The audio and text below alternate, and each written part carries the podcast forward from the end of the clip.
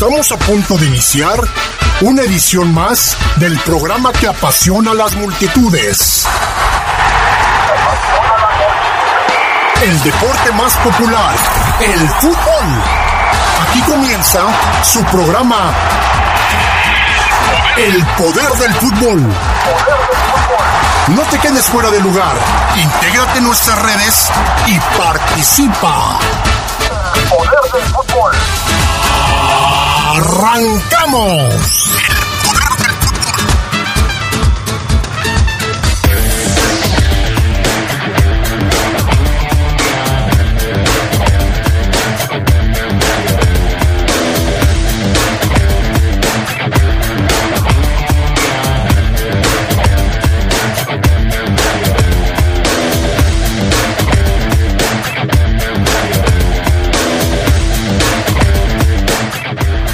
Esmeraldas desaprovechan su oportunidad de treparse al segundo lugar de la tabla y se quedan anclados en el sexto de la Liga MX.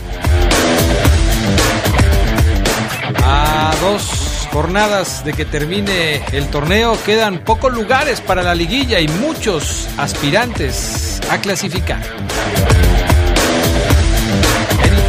Del fútbol internacional, Carlitos Vela fue denominado el jugador MVP de la MLS, sus logros los más destacados del torneo.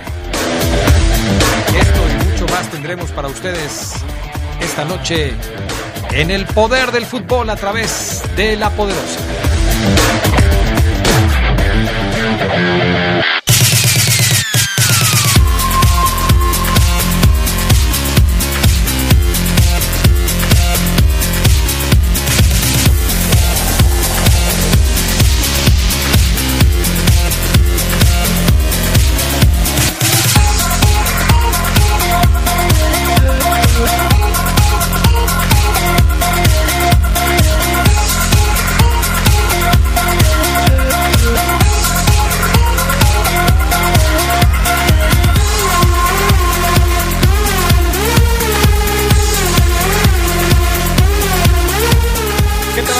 Están ustedes? Muy buenas noches, bienvenidos al Poder del Fútbol, la edición nocturna de este lunes 4 de noviembre del 2019. Qué gusto saludarles, ya listos para arrancar con el programa de esta noche.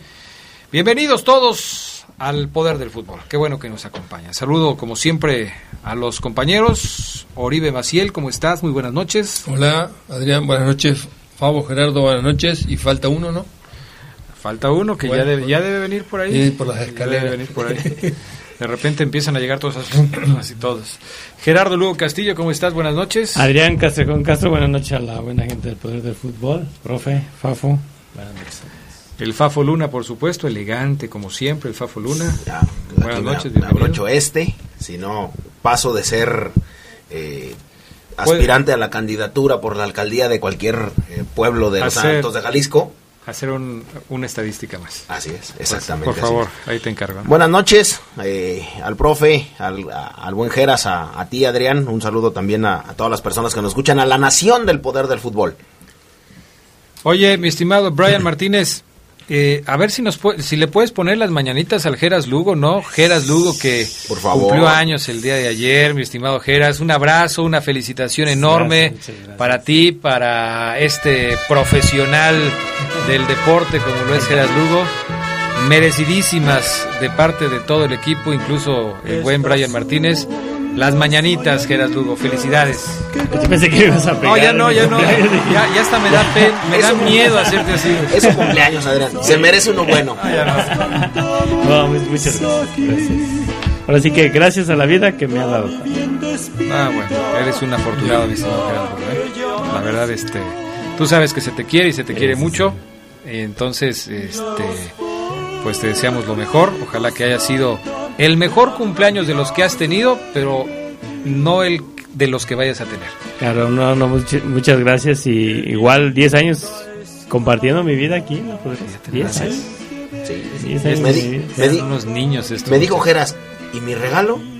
Y le dije, pues mi mamá cuando nací dijo que había sido lo mejor de su vida. Le dije, como me topé contigo, mírame, regalo totote. Gracias, Brian Martínez. Felicidades al Geras Lugo por, por su cumpleaños número 65. Así es. Muchas felicidades. Dijo, ¿qué pasó? ¿Qué pasó? bueno, pues vamos a arrancar con información del fútbol internacional. Lo de Carlitos Vela, que la verdad este, ha hecho cosas muy importantes en, en la MLS. Hoy me escribía Lucha de allá de Los Ángeles, California, eh, para darme todos los detalles. Eh, no, no, no, no, lucha, este... Las secas. Lucha, Lucha Medina. Lucha Medina. Este, para mandarnos toda la información de lo de Carlitos Vela, que le ganó en la votación a Zlatan Ibrahimovic como el jugador MVP elegido así en la temporada. Como es por votación, y como Zlatan les cae gordo a los mexicanos por allá, me dice que el 80% de las votaciones pues fueron para Carlitos Vela, ¿no? Que pues rompió récord de goleo, este hizo llegar a su equipo hasta la final de la conferencia, no les alcanzó para llegar a la final de la MLS, pero muy merecido, ¿no? Lo de Carlitos Vela. Muy interesante porque le gana la partida no solamente a uno, sino a dos. Uno es el que decías tú, Slatan, y el otro es Joseph Martínez también. Entonces, la verdad es que fue muy ¿Por qué, interesante. ¿Por qué a él sí le dices Joseph Martínez cuando se escribe Joseph Martínez? Ah, le y a José. Joel Campbell le dices Joel y no le dices Joel. No, le decimos José, no ¿Y a, pasa y a nada. Jairo cómo le dice? ¿A Jairo? Sí, porque es Jairo. Ridículo. no, es Jairo. Eh, convirtió 36 goles, dio 16 asistencias en 33 partidos. La mejor, escuche usted bien, es la mejor temporada individual en toda la historia del fútbol en Estados Unidos. De toda la historia, ¿eh? 36 goles, 16 asistencias en 33, pa- en 33 partidos jugados. MVP de toda la temporada, fue la bota de oro, está en el 11 ideal. El tipo, tiene el récord de más goles en fase regular, tiene el más récord de goles en un curso de la MLS, también obtuvo con su equipo el récord de puntos, marcó en playoffs, marcó en los derbis, obviamente angelinos y en algunos otros, es historia pura el futbolista que firmó la mejor eh, temporada individual en todo el balompié, en toda la historia de la MLS, no fue a pasear, hoy deja huella. Se llevó el trofeo Landon Donovan. Así le pusieron el trofeo Landon Donovan. Fíjate quién era el mejor de la historia para ponerle así el trofeo. Imagínate. Lo dijimos el, el- el pasado programa, ¿no? Que Carlito estaba jugando en una liga equivocada. O sea, Claro. para, para mí, aparte de todos los, los logros que, que mencionaste, hizo cosas increíbles. Hizo- eh, todas las jugadas que yo vi este, en, en varios partidos, las jugadas que intentaba le salía. Como Sí, que estaba y- jugando en, en otra liga, o sea, como que le quedaba chica la liga. Le quedó muy chica la liga y, y le quedaron lejísimos Slatan y Joseph Martínez. Sí. O Josef Martínez.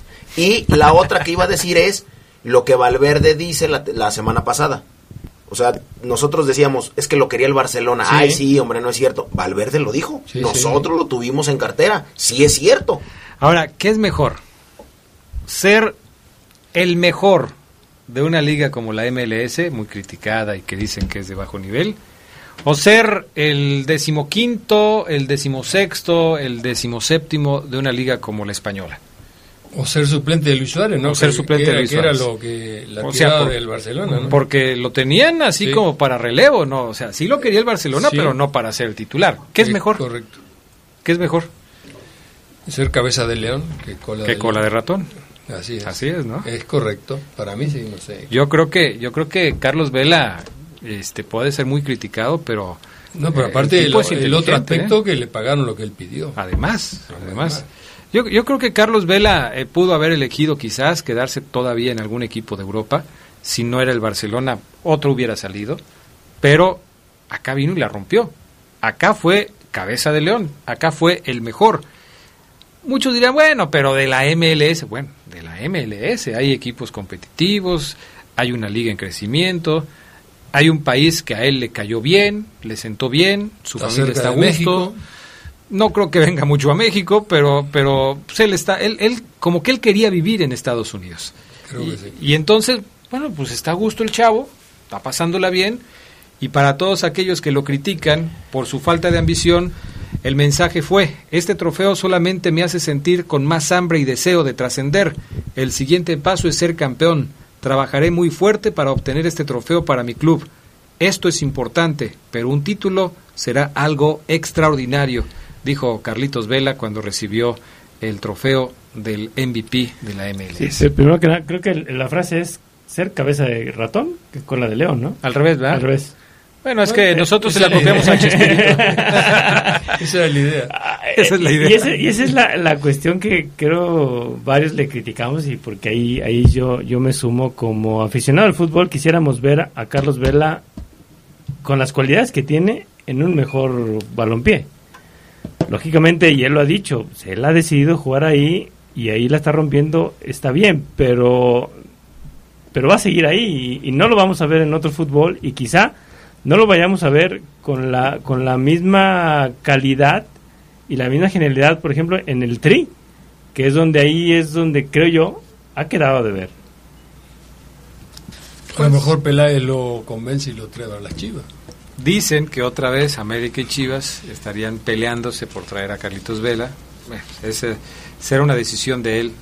Yo si fuera él mejor me quedaba ya, la verdad.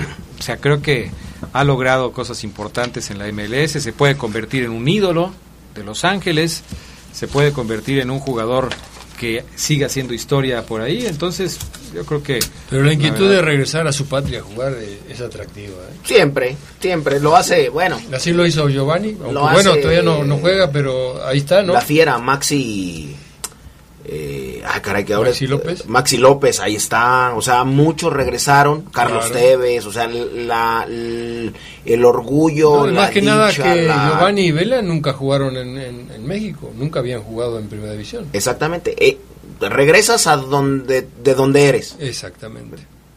Pero bueno. Yo, yo, es un... fíjate, yo creo que son casos diferentes, fíjate. Por ejemplo, el caso de Giovanni, yo creo que se le cerraron todas las puertas y el único que le dijo, vente, fue el América. Ah, claro, sí, sí. Y sí, Carlos. Vela. Son situaciones no. diferentes. Carlos Vela se no, ha mantenido en un nivel no, tan importante creo que, de que él tiene para elegir dónde quiere creo, jugar. Creo que Oribe a lo que se refiere es a que siempre regresas a donde eres, Adrián. O sea, a, a, a, van a jugar en algún momento en el fútbol mexicano. Yo, yo como de, quiera que sea, dijo. Yo de Carlos Vela lo dudo, por eso, por eso lo digo porque me parece que Carlos Vela, yo a Carlos Vela no le veo ese interés. Le aventó un guiño a, a, a Giovanni Dos Santos, ¿eh? Bueno, le dijo, ojalá ser. pronto juguemos juntos, hermano. Bueno, puede ser. Y yo creo que Giovanni Dos Santos tampoco hubiera querido regresar si, si hubiera tenido otras puertas abiertas en el fútbol internacional. Y bueno, caso, no sé. el caso de Hugo Sánchez juega en también. el más, juega en el más grande. Que regresó y... Ay, Memo Ochoa juega en el más grande, por eso regresan. Ahora, ahora lo, lo que sí es creo que yo en este caso de tanto de Giovanni como de Carlos Vela, diferente a otros casos como el de Rafa Márquez,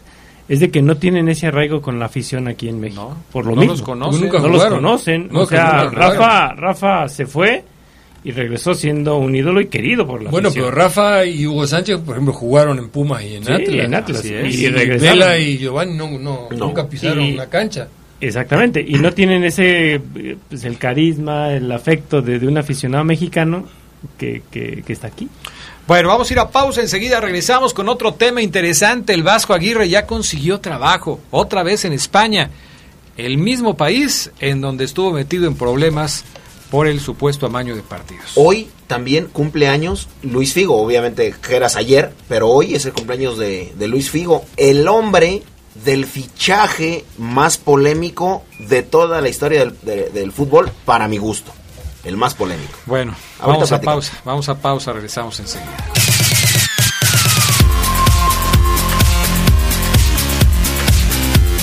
Bueno, ya estamos de regreso. Temas del fútbol internacional, seguimos con esto. El vasco Javier Aguirre consiguió chamba en España, va a dirigir al Leganés, ya fue presentado el día de hoy. Bueno, creo que me, me decían que mañana va a ser presentado, ¿no? Javier Aguirre ha dirigido en España a equipos con la misma problemática que el Leganés, equipos con problemas de descenso, como el Osasuna, el Zaragoza y el Español, aunque también dirigió, dirigió perdón, al Atlético de Madrid. Curiosamente, en algunos de estos equipos su asistente era Ambriz. Nacho Ambriz. Nacho Ambriz. Bueno, fue presentado Javier Aguirre y su encomienda es tratar de sacar a Leganés O sea que es del un último bombero, lugar de la tabla. Un bombero español se Vol- volvió Es un bombero mexicano en España. como Féquete en su tiempo acá, si te más acuerdas. o ¿verdad? menos, sí. Sí. El. Todo el mundo lo contrataba a Féquete fuera Sí.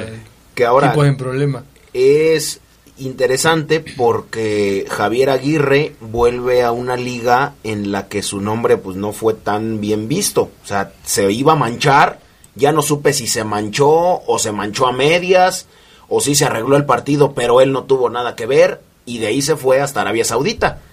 Y Sí. ahora vuelve por el caso este de corrupción y de amaño de partidos en el que su equipo estuvo involucrado, que si no me equivoco fue el español de Barcelona. No, en el Zaragoza. En el Zaragoza. Zaragoza. Entonces vuelve otra vez a esa liga en donde muchos pensamos que ya nunca la iba a pisar. Bueno, pues ahí está Así Javier es. Aguirre. Le queda mucho tiempo. Es el peor equipo de la liga ahora, ¿eh? Tiene el lugar número 20 de la tabla. Sin embargo, pues todavía existe mucho tramo por recorrer y no está tan lejos de los eh, puestos eh, que le permitirían salvarse. Creo que le sacan 6, 7 puntos el que va en el lugar 17, porque hay que recordar que en España los dos últimos entran a la Pero es promoción. de, de alto riesgo, Adrián. ¿eh? Ah, no, sí, Un por supuesto. eso. Yo creo que al Vasco y a la familia le debe gustar vivir en España. Eh, Digo, porque yo es un riesgo sí. innecesario. ¿eh? Yo creo que sí, pero también volvemos a lo mismo de Giovanni Dos Santos. ¿Quién sabe quién le habrá ofrecido trabajo a- al señor Aguirre? Porque en muchas ocasiones tú aceptas trabajos que no son tan buenos porque no tienes otra posibilidad. ¿Por qué aceptó Siboldi dirigir al Veracruz? Siboldi que había sido campeón con Santos. ¿Por qué aceptó dirigir al Veracruz? Porque ningún otro equipo le ofreció chamba a Siboldi. Sí. Yo creo que lo, es, es lo que pasa con, con este... Está bien Mira, caliente. ¿Ya ves? Es, que, le- es que está en hit. Ahí, arriba. Le dio frío. Ok. De Miami. Bueno, pues tú arréglale, Fabián, Luna, tú pasó? que eres el bueno ahí. Yo creo que es lo mismo que pasa Sí, con sí. Javier Aguirre, Hay ¿no? situaciones a veces que no se... Lo corrieron de la selección de, de ¿cómo se llama? De Egipto. De Egipto. Entonces, pues hizo un papelón. Era, era el equipo anfitrión en la selección, digo, en la Copa Africana de Naciones y mira cómo le Después fue. de todo lo que ha pasado con Aguirre, ¿estará ya en una curva Descendente. descendente? Como técnico. Yo creo que va a entrar en esa, en esa curva descendente cuando acepte una chamba en México. Porque ya lo buscaron en México, ¿eh? Pero no aceptó venir a México. Yo creo que dice, mientras me sigan buscando en Europa, aunque sea leganés, me voy a quedar. Ahí allá". me quedo en Europa. Ahí puedes aplicar la misma. Él sí prefirió ser, ¿cómo dice el dicho? Cabeza de ratón. Cabeza de ratón. Que cola de león. Cola de Porque él se quedó allá y, y, este, acá a lo mejor, si Javier Aguirre llega a México, ten por seguro que le ofrecen un equipo importante. No le van a ofrecer el Puebla, no le van a ofrecer este Juárez, no, le van a ofrecer un equipo importante. Sí. Pero, pues allá se quedó. ¿Qué pasó con Figo, Fabián Luna? ¿O cumplió años hoy? Cumplió años hoy, el, les decíamos, el hombre más... eh, el hombre del fichaje más polémico que hubo en la historia del fútbol, cuando ficha del Barça para, para el Real Madrid.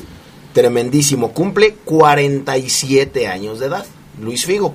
Ganador del balón de oro, multicampeón con el Barça, multicampeón con el Inter, capitán de Portugal, multicampeón con el Real Madrid, uno de los mejores, yo creo que de, de muchas épocas, o de la época leyenda del juego. Y Luis la Figo. polémica es nada más porque se cambió de equipo de- del Barcelona al Real Madrid. Sí, es el fichaje más polémico de toda la historia. Y Ah, como es- fue en ese momento el fichaje más caro, ahorita estaba checando Ujú. 60 millones de euros. Ah, 60, mira.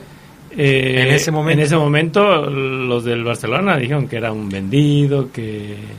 No, el- le aventaron Mm, una cabeza de puerco en un eh, tiro de esquina que él iba a cobrar ahí en el Camp Nou, en el primer eh, clásico en el que él visita Sí, le fue mal, ¿eh? Muy. Hasta billetes le aventaban y todo, sí. muy, muy mal. Muy mal, así es que bueno, pues hoy cumpleaños Sí, no pasa 47. nada, hombre. Si Oribe Peralta se fue de las Chivas al América, no pasa nada. Ya están ahí buscando quién más se llevan las Chivas a, a- que, que haya sido jugador del América.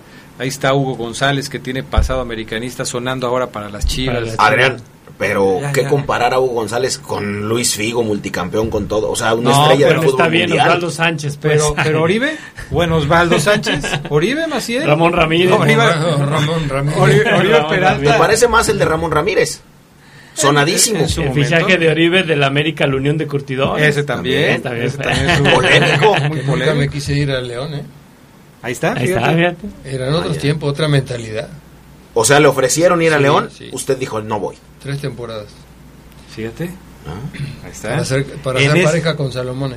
ajá. En ese tiempo eh, eh, había más honor en este tipo de cuestiones. Era ¿no? otra mentalidad. Pues sería Otra más mentalidad. o menos como el chavo Lustiza, profe, de, este- de esta temporada. Le han ofrecido o le ofrecieron muchas veces venir a León. Dijo, yo a León yo no voy. Yo no quiero jugar ahí. ¿Por qué? Alberto sé. García Aspe, ¿se acuerdan que no quiso venir al también. Curtidores? Adomaitis Adomaitis tampoco también. quiso venir. O sea, sí hay varios que han rechazado a León.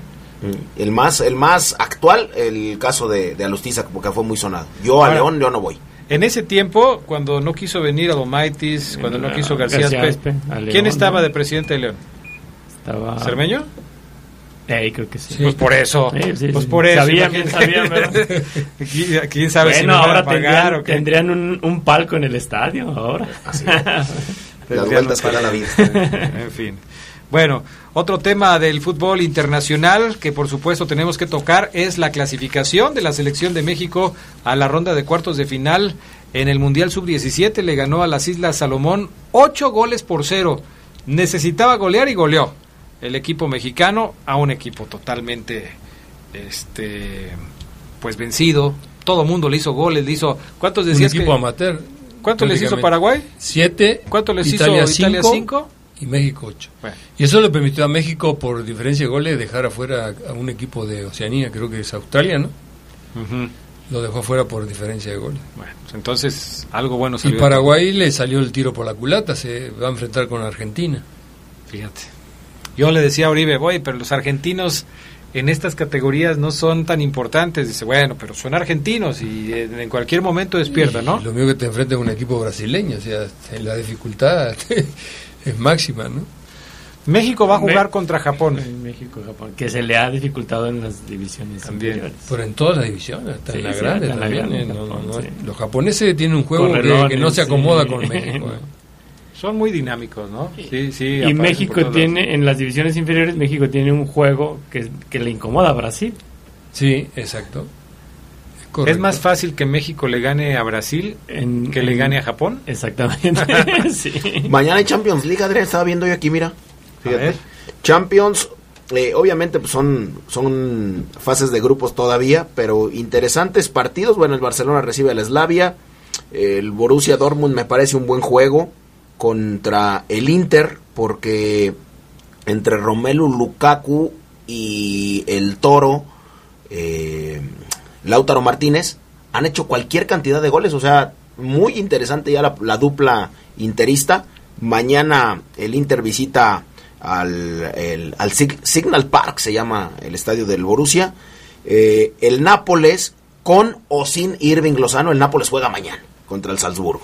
El Ajax estará enfrentando al Chelsea, el Ajax del Machín, estará enfrentando al Chelsea allá Yo en creo que seguramente sin el machín, porque ya ves que Así le es. rompieron la boca el fin de semana. Y bien Machín. Y bien machín. Eh, el Liverpool ante el Genk y el Olympique de Lyon ante el Benfica.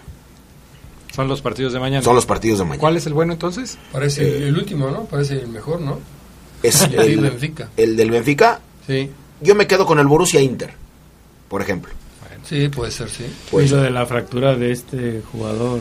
de qué André feo, Gómez, André Gómez, ¿no? Qué feo. el ¿eh? brasileño. Lo que pasa es que hay una historia muy, muy interesante.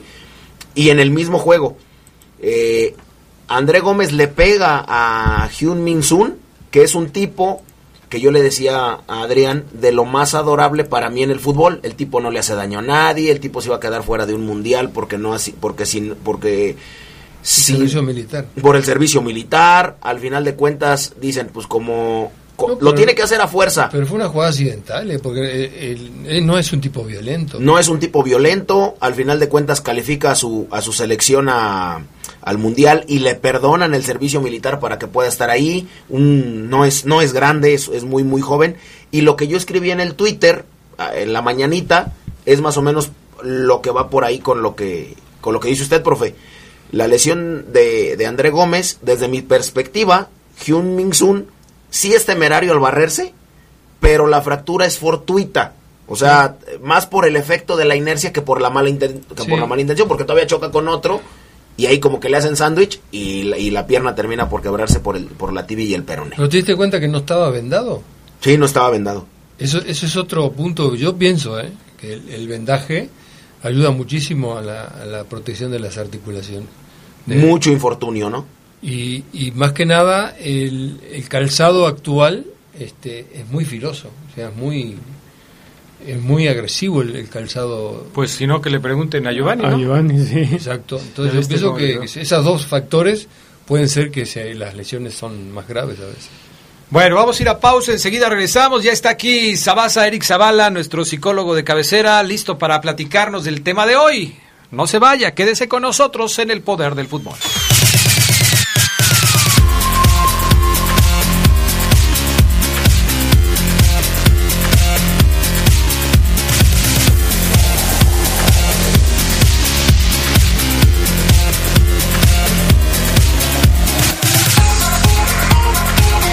Ya estamos de regreso. Mi querido Eric Zavala, ¿cómo estás? Eh, muy buenas noches. Bienvenido al Poder del Fútbol nuevamente. Eric ha tenido algunos compromisos, pero ya, ya pactamos que va a estar aquí con nosotros el primer lunes de cada mes para no fallarle a la gente que ya tiene eh, la costumbre de escuchar su sección en el Poder del Fútbol. ¿Cómo estás, mi estimado Eric? Así es, mi estimado Adrián Castrejón, amigos del Poder del Fútbol, y como siempre decimos cada que nos encontramos en este espacio, cuesta la festa di tutti, di Giovanni, di Vecchi, di Poveri, di Ricky, y estamos aquí para vivirla de nueva cuenta, un gran placer estar, estar con ustedes, bien lo, lo has dicho Adrián, por cuestiones laborales un poquito ahí ocupado, pero estaremos con ustedes mínimo una vez, una vez cada mes para poder hablar de esto que nos apasiona, que es el mundo del fútbol y que sin duda alguna hablar de los factores psicológicos es algo que no podemos eludir. Eh, hablaba el, otro día un director técnico, hay cuatro aspectos básicos en el fútbol, lo técnico, lo táctico, lo físico y lo psicológico. Si trabajamos todo esto de la mano, pues vamos a tener buenos resultados. Un placer volverlos a saludar, amigos. ¿Cuál es el tema de hoy, Eric Zavala? Mira, a, pro- a propósito de, de lo que hemos vi- eh, visto en estos últimos un- últimos días eh, eh, con lo del tema de, de Gustavo Matosas, que ya tiene algún, algún dos semanas ya ahí en el aire, pero yo creo que un tema importante es el desarrollo moral, el desarrollo moral que es algo que todos tenemos que tener muy en claro y que tiene su influencia dentro del deporte. Eh, ¿Qué pasa? Todos tenemos una edad física, todos tenemos también una edad mental eh, y también tenemos una edad moral. Muy poca gente maneja esto, ¿no? Esto es una aportación del psicólogo Laurence Kohlberg. Es decir, todos actuamos en el mundo obedeciendo a nuestra moralidad de acuerdo a, a cada nivel de los que nos muestra él en su tabla. Habrá que revisar y ver dónde estamos eh, eh, situados. Eh, dice, por ejemplo, los estudios de Lawrence Kohlberg que la mayoría de las personas eh, está en una edad moral bastante baja, equivalente, fíjate Adrián, a cuatro o diez años de edad cronológica. Entonces, A ver, a ver, otra vez. el, el, el, el 25% de los adultos, este, Fabián, solamente logra desarrollar una edad moral acorde a su edad cronológica. Entonces, vamos a, voy a citar aquí cuáles son esos estadios que él menciona y vamos a ver con tristeza que muy pocas personas se desarrollan moralmente. Eh, y, esto que tiene que ver con, con hacer, eh, con ser honestos, con, con brindar ayuda a los demás, con ser coherentes con una forma de pensar y tener una integridad y- eh, humana. Es decir, el aspecto axiológico es muy importante y, tristemente vemos que no lo estamos desarrollando. ¿no? Entonces, sí creo que como, como sociedad en general tenemos mucho que mejorar eh, en este aspecto. Fíjese, él lo divide, este autor, en niveles, hay tres niveles que en, estos tres niveles eh, nos podemos ubicar. El primer, el primer nivel, él lo llamó nivel premoral y abarca de los 4 a los 10 años de edad, o sea, en los niños. Eh, y aquí inclu- incluimos dos estadios. El primer estadio está orientado hacia el castigo o la obediencia. Las normas se acatan por obediencia y miedo al castigo. Es decir, si no cuido, por ejemplo, de mi hermana pequeña, me van a castigar. Es lo que dice este psicólogo, ¿no? Es decir, cuando nos orientamos al premio y al castigo, estamos teniendo un estadio 1 del nivel 1, premoral, equivalente a 4 o 10 años. Y, vemos con tristeza que muchos de nosotros nos, nos movemos en este nivel, ¿no? Si calificas a la liguilla, te voy a dar un bono, ¿no? Eh, si haces esto, te voy a premiar con, con algo eh, de determinada determinado valor económico. Y eso es un nivel muy bajo. O sea, hacer algo porque hay un premio y un Como darle castigo. una croqueta a un perro. Exactamente. Por O sea. si no, si no verificas antes de tal fecha, ahí viene la multota de tal cantidad. Como vimos que ya la multa de verificación no es, no, mm, le bajaron un poquito con eso, ¿no? Ya, pues ahorita la gente ya no verifica y vas a los centros de verificación y está solo. Pero te apuesto que sí, soy, sabes que a partir del primero de diciembre, multa de tanto, va a estar lleno como cuando hay las casas de gasolina. Nos orientamos al, al, al- a esto de, de- de obediencia y castigo. Y es un nivel equivalente a, a los cuatro o, o a, di- a 10 años de edad en los niños, ¿no? Entonces, eh, la verdad es que moralmente, ¿dónde estamos con, con- con este aspecto? El estadio número dos que incluye este mismo nivel premoral se llama hedonismo ingenuo, es decir, te doy para que me des. O sea, yo le doy algo, algo a alguien esperando que luego me retribuya ese favor. ¿Sí? Eh, y esto a lo mejor es algo que no se maneja, que está implícito, pero eh, es, es algo que estamos a, a- veces acostumbrados a hacerlo. Y, y lastimosamente lo vimos en el caso del director técnico uruguayo, ¿no? O sea, sí, sí, sí, adelante, tráeme el jugador, pero ¿qué me vas a dar a mí a cambio de tenerlo, ¿no? ¿O ¿Qué porcentaje me voy a llevar? Y quiero aquí hacer la aclaración, no es que satanicemos el, el caso de Matosas, creo que inclusive es, es, es, es una, es algo personal que alguien tiene en contra de él, eh, y que inclusive esto se maneja eh, y lo sabemos como un secreto a voces que lo ha manejado mucha gente. El mismo Carlos Hurtado como promotor, cuántos señalamientos no tiene, ¿no? Que, se han hecho las cosas moralmente mal y, y que sin embargo se siguen haciendo de esa manera, ¿no? Entonces, es, esto equivale a un nivel moral de 4 a 10 años de edad. Y vuelvo a insistir, hablamos de edad mental, hablamos de edad cronológica, pero muy pocos hablan de esa tercera edad, que es la edad moral. Y ahí vale la pena, amigos, que hagamos una reflexión dónde nos estamos ubicando. Eh, lu- luego vamos a un nivel 2, que es el de la moral convencional, equivale a los 10 a los 13 años. Se divide en dos estadios. El tercero nos dice orientación hacia la concordancia. Se busca la conformidad con la mayoría, es decir, es lo que esperan de mí y no quiero defraudarlos. ¿Cuántas personas no se habrán dado cuenta de estos tejes y manejes, por ejemplo, de lo que pasaba en el caso Matosas, ¿no? O que siguen pasando dentro del fútbol mexicano. Pero no lo digo porque pues esperan de mí que yo sea parte del equipo o, que no, eh, no me salga de esa línea. Igual hablando en las organizaciones de las cuales todos formamos partes, amigos, en, en la vida. Yo veo un acto de corrupción, veo, veo una tranza y no la señalo, ¿no? Porque puedo perder mi empleo, porque esperan de mí pues que yo me acople a lo que estoy viviendo y nos, y nos orientamos en ese estadio que es que equivale a una edad de 10 a 13 años. Entonces, más bien nos invitaría a, a que yo debo seguirlo moralmente bueno, no porque vaya a satisfacer o no lo que los demás esperan de mí, sino porque yo estoy convencido de que debe ser lo que debe permear. Y luego el estadio 4 nos dice orientación hacia la ley y el orden. Si no cumplimos con nuestro deber, sería una catástrofe. O sea, yo cumplo con lo moralmente correcto, pero no porque esté convencido, sino porque sé que si no lo hago, pues va a ser una catástrofe. Y hay gente que inclusive no le importa el orden social, ¿no? Que actúa eh, y que ni siquiera respeta el, el orden mínimo. Digo, el otro día yo venía por la parte de Malecón hacia, hacia acá, del, del sur hacia el norte, y hay una parte donde bajas el puente eh, y hay una fila para, de, de carros para poder avanzar. Y hay gente que se va del otro lado, ¿no? A pesar de que sabes que por ahí no hay entrada, pero pues se van y se forma la doble fila y entonces hace un caos. O sea, ni siquiera puedo respetar el orden. Y ya lo sabes, pero pues te vale, ¿no? O sea, esa es la cuestión de que cuando hacemos ese tipo de actos, no respetamos el derecho de los demás, ni siquiera nos importa el orden, es cuando, cuando estamos en un nivel de 10 a 13 años de, de manera moral. Lo vemos en el deporte igualmente. ¿Cuántas veces no hemos visto eh, que hay eh, deportistas que, que están para ir a olímpicos, pero después resulta de que no, que había un conocido del entrenador o del directivo y no se respeta ni el orden ni, ni, ni la jerarquía que, que se tenía establecida, Adrián. Perfecto. ¿Con qué cerramos, mi estimado Eric? Tenemos ¿Cerrar? un audio y, y además, pues ya tu cierre para que nos digas cómo trasladamos esto a nuestra vida diaria. Cerrar nada más con el último nivel que decía este autor, ¿no? Que es un nivel en el cual eh, tú haces las cosas moralmente porque, porque sabes que es lo correcto, porque es la dignidad del hombre. Es decir, haces lo moralmente justo no porque te vean o no te vean. Yo, yo ponía el ejemplo también cuando hay cámaras en los trabajos y, y hay estudios que demuestran cómo hay una cámara y cambia el comportamiento de los empleados. Entonces, yo debo ser igual donde quiera, no porque me premien o me castiguen. Cerramos con eso, amigos, y les dejo un audio muy interesante acerca de la salud conductual.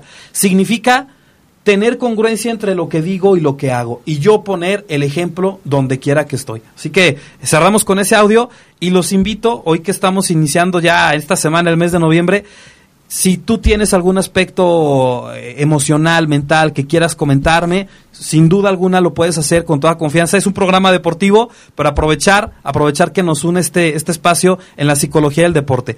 Te voy a pedir nada más que me mandes un WhatsApp al 477-285-4400. Repito, 477-285-4400.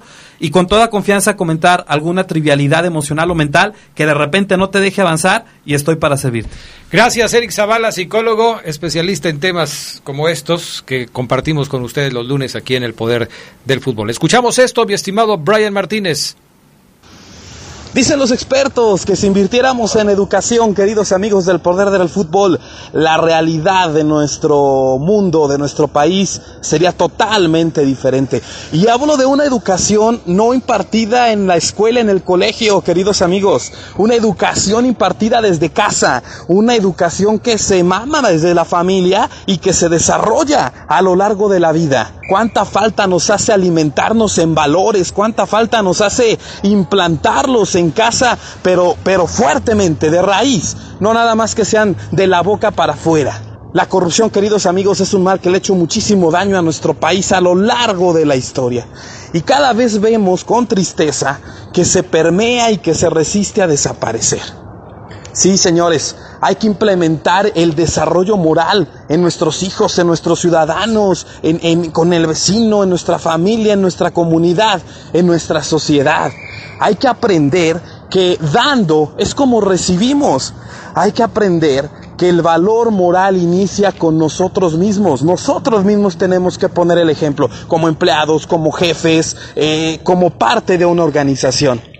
El desarrollo moral involucra, queridos amigos, el que nosotros hagamos el bien al otro, el que nosotros le tendamos la mano, el que nosotros hagamos que hoy el otro tenga una sonrisa por algo, por algún detalle que yo tuve. El desarrollo moral implica el que si algo no es mío no me tengo que quedar con eso. Si algo no es mío tengo que respetarlo y tengo que saber que pertenece a alguien más. El desarrollo moral implica crecer con valores, crecer desde el punto de vista axiológico, vivirlos, porque saben que es lo mejor, que si nosotros crecemos con un desarrollo moral estable, lo más probable es que nuestra personalidad, es que nuestro desarrollo integral tienda siempre a superarse. ¿No se han fijado la gente que va triste, la gente que está preocupada, la gente que, que va decaída? Es porque a final de cuentas no crece a manera integral en su personalidad. Les invito, queridos amigos, vamos a desarrollar este tema de los valores, implantarlos en nuestra vida. Hagamos las cosas bien, no porque nos van a premiar o porque nos están viendo. Qué triste es ver en las empresas que solamente los empleados se portan bien cuando tienen una cámara observándolos. Esa cámara, señores, está dentro y se llama conciencia y hay que tenerla y hay que desarrollarla y hay que crear un mundo en el cual podamos ser serviciales para el otro. Gracias, amigos del Poder del Fútbol. Excelente semana.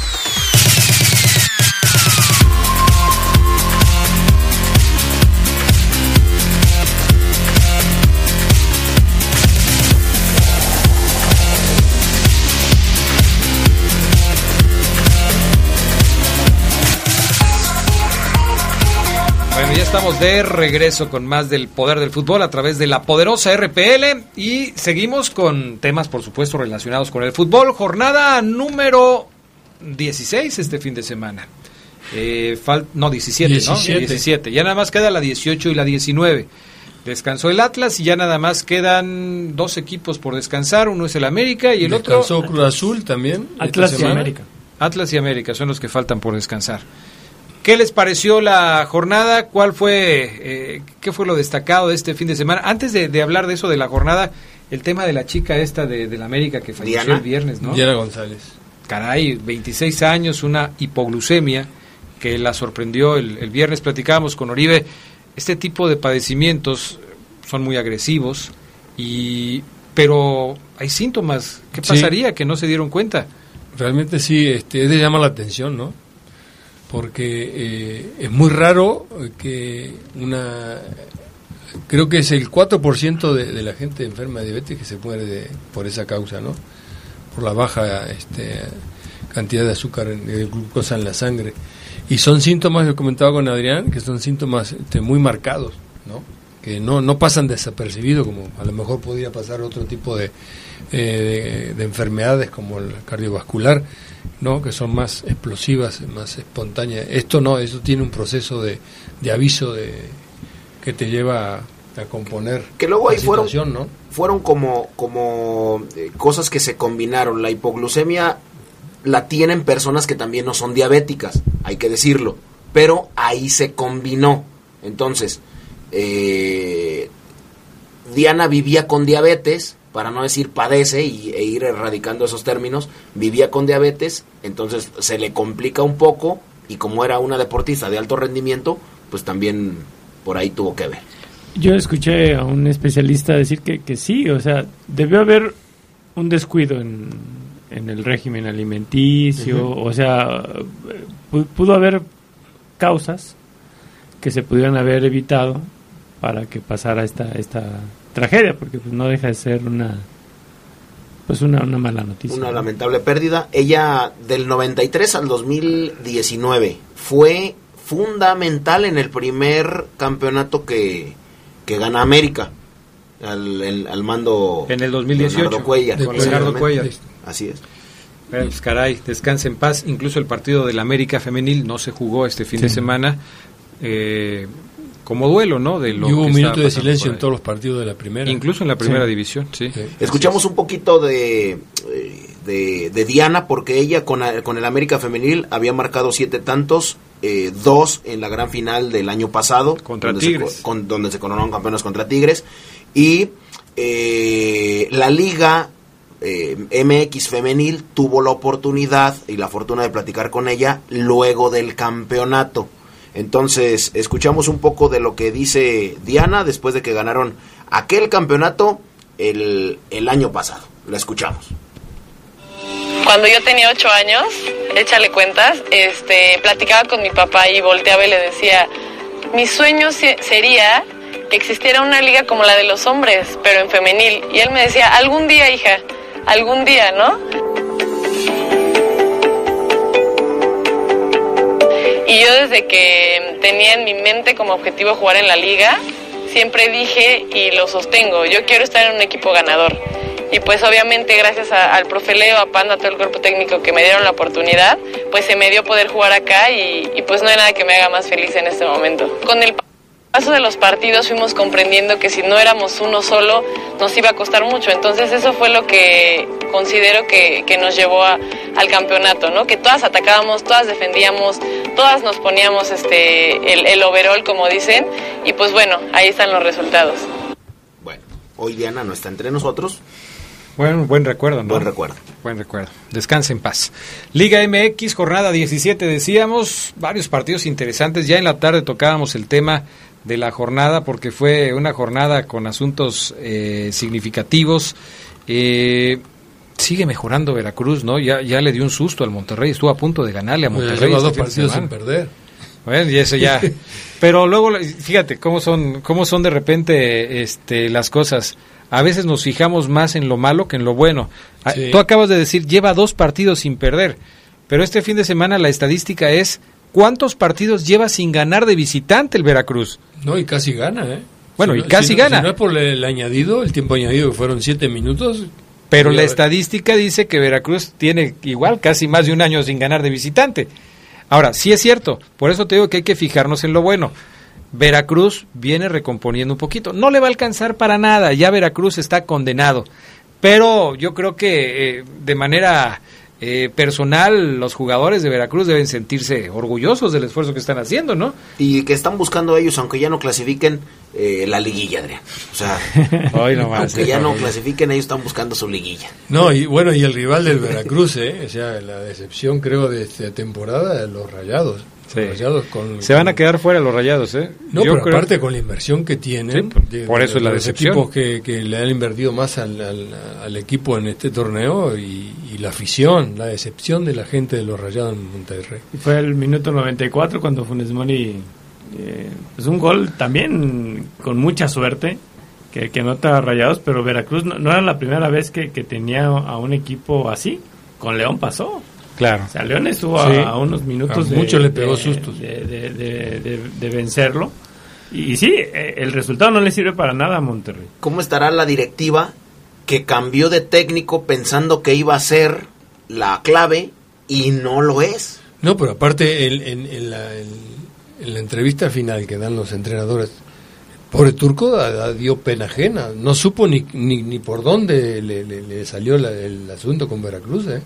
Y era un partido importante para los Rayados. Muy aparte dijeras tú, bueno, es que jugamos contra el 8, No, o contra no. el 10, o contra el 12, o contra el 15, o contra el 16. No, jugaste contra el peor y no le pudiste ganar. A menos que para el próximo torneo las cosas mejoren para, para, para, para Mohamed y que corra quien no tiene que estar ahí, que traiga a algunos otros. Pero la historia es muy triste porque es la mejor plantilla pagada en México, por encima de Tigres, por encima de América. Otro partido, el, el de Santos contra el América. Santos está convertido en el principal protagonista del Buen torneo, partido. ¿eh? Y el América despatarrado prácticamente. Yo lo veo, perdón, este equipo. este equipo- No, no este pasa nada, estamos Es que aquí lo, para- volteaste a ver Pero- feo, papo, o sea, Estábamos aquí para, ana- estamos aquí para analizar. Yo lo veo que, que va, va en picada el América. ¿eh? Y, y otra cosa in- incomprensible es la actitud de, de- de su entrenador, el Piojo Herrera. Creo que tiene problemas graves, que de alguien debería de, de- ayudarlo, la directiva, el, el- el equipo, lo- algún amigo que tenga. Hay diga, que darle el "¿Sabe qué? teléfono de Sabasa. Exactamente, decir, mire, este Piojo, usted tiene un problema grave, el control de la ira es eh, no no no puede y, y después pide disculpa y lo vuelven a echar y vuelve a pedir disculpa y así a- es la historia del Piojo, ¿no? Ahora, hablando de Santos, que me parece que es el protagonista, ya no el Piojo ni el América, sino Santos que consigue la victoria de visitante, ¿cuál es la principal fortaleza de este equipo de, de Almada que lo está haciendo muy bien y seguramente va a ser líder del torneo? Para mí trabaja muy bien en la parte de, de abajo ¿eh? y este esa este- esa estructura sólida que le da la, la parte de abajo le permite a veces tener eh, diferentes parados en el, en el mismo en el mismo partido o sea variantes importantes de, de apretar arriba de esperar es un equipo que tiene muchas facetas ¿no? Lo que le da eh, este brasileño que, Doria. que estaba. Doria, o no, sea, es, es increíble la, la fortaleza que le da. a, es, a la Ahí. central. Y, y él dirige y él lo hace, a mí me gusta mucho. Y también creo que se, que se ganan un 10 Santos en comprar a la, a la Cobra Castillo. ah ese sí ese y Brian Lozano son eh, Y lo de Brian Lozano, ¿eh? que no sé qué directivo nunca quiso que jugara en América o por lo menos que echara raíces y lo terminó prestando a Santos y Santos lo compró. Alguien debe de estar muy molesto porque Brian Lozano no se quedó lo que tenía que quedarse en América cuando él lo había traído de Uruguay. Y sabes también quién este Valdés, Diego Valdés. Ah, también. También sí. está jugando muy muy bien ahí. en- El- en- el- de, de hecho, anota el empate. El ex 10 de Monarcas. De, de Morelia, sí. La derrota de Necaxa, un equipo de, de rayos que pues tuvo Oh, rayos. dolorosa ¿eh? dos semanas en donde no suma, la pasada porque descansó y en esta porque perdió de local frente al Pachuca, un equipo que estaba más muerto que, que cualquier otra cosa y que de repente, bueno, tiene un, da un campanazo, le gana a Necaxa en su propio territorio y se, se reavivan un poco las esperanzas de calificación de los Tuzos eh, con 21 puntos a los que llega. Pero ¿qué pasó con Necaxa? ¿Le hizo daño el descanso? Puede ser. Yo creo que sí. Y, y que el tropiezo y el triunfo de Santos son cinco puntos ya de ventaja. De, de- de- del otro grande del fútbol mexicano, como se les conoce, el tema de Chivas, que ayer eh, pues, que- Despertó o sea, tarde, ¿no? despertó Chivas, o sea, Miguel Ponce ha de estar diciendo, ya ven, ya ven. fíjate que cuando cuando yo vi que ganó Chivas, eh, me acordaba mucho de lo que alguna vez platicaba aquí Oribe Maciel, que decía el flaco Tena puede levantar a Chivas y yo le decía "Fl- por favor Oribe Pero si gana los pero, dos pero partidos ¿cómo? que faltan, se queda. Bueno, no sé si lo van a dejar Sí, ¿sí? se queda, se queda. O sea, si ganan los dos y, y si las Chivas siguen jugando como jugó el domingo en Toluca, barbaridad. Pero, pero fíjese, profe, que, que, que es Toluca y el Toluca de este torneo, la verdad, da, da, da mucha pena, ¿no? O sea, Sí, yo creo que la Volpe entregó las latas. Sí, Con los sí. cambios que hizo, este, sacó a dos referentes y metió a dos chavos de 18 años, como que dijo, ya. ya, sí, ya. Aparte ya con... Pasó la culpa, mira lo que tengo acá, no puedo con eso. Y, es- y está completamente ya rota la relación entre algunos y él. Sí, sí, Y sí. que seguramente mm, siempre pasa que cortan por lo más... El hilo se corta por lo Claro. más delgado. se corta Sí. por lo delgado. ¿E- ¿Ese sí lo dije bien? Sí. Sí, Chapulín. esa es la idea. y van a echar a Ricardo Antonio. Pero No. en donde la directiva lo aguante y diga, ¿sabes qué? Yo confío en ti y te tienen que ir muchos. Bueno, pero sí, pero eh, históricamente la Volpe le ha costado muchísimo manejar planteles con gente ya de, de De peso. experiencia. De peso. Él se siente más cómodo con, con los jugadores jóvenes, con gente que él formó, con el caso cuando tuvo la selección nacional, el- la base era toda gente que él había formado. Ahora, desde que llegó el Flaco Tena a la dirección técnica de la Chivas, solamente ha perdido dos partidos, ¿eh? No, pero aparte el domingo fue el mejor partido Sí. que ha jugado Además. las Chivas en el torneo. ¿eh? Perdió contra el América en su debut, cuatro goles por uno, y luego perdió frente a Cholos hace una semana, este, el 30 de octubre.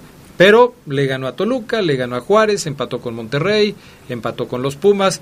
O sea, no ha sido malo el paso de Luis Fernando Tena con, con el No, y- equipo de y- Chivas, para lo que tenía. Claro, y la Chofis López parecía que había reaparecido Maradona, o sea, fue imparable en todo el partido. sí. ¿Cuántos, cuántos, cu- cu- me puedes repetir la estadística del flaco? Debutó contra el América y perdió, y perdió también contra Tijuana en la jornada número 16. Tuvo dos empates, que son contra Pumas y contra Monterrey, y tiene dos victorias contra Juárez y contra Toluca. Robert Dante Siboldi tiene ocho juegos dirigidos en, en Cruz Azul y también tiene dos juegos ganados, nada más. Sí, sí. No, ¿Pero y- los otros son perdidos o qué? Eh, son cuatro empatados y dos perdidos. pero el Flaco Tena, el, Todos están igual. Están prácticamente con el mismo porcentaje. el Flaco Tena, si hubiera ganado contra Tijuana, que tuvo para ganar ese partido, estaría eh, a un Metido. pasito de la liguilla. Metido en la, en la pelea por Increíble, pero así es. Vamos a ir a pausa, enseguida regresamos con más del poder del fútbol a través de la poderosa. Más adelante vamos a tener balón y playera de Móvil Super para que ustedes estén atentos y participen con nosotros. La semana pasada tuvimos ganador, hoy vamos a hacer otra vez la mecánica para que se puedan llevar eh, su regalo cortesía de Móvil Super poco más adelante en el programa. Síganos escribiendo en nuestro WhatsApp 477-773-3620.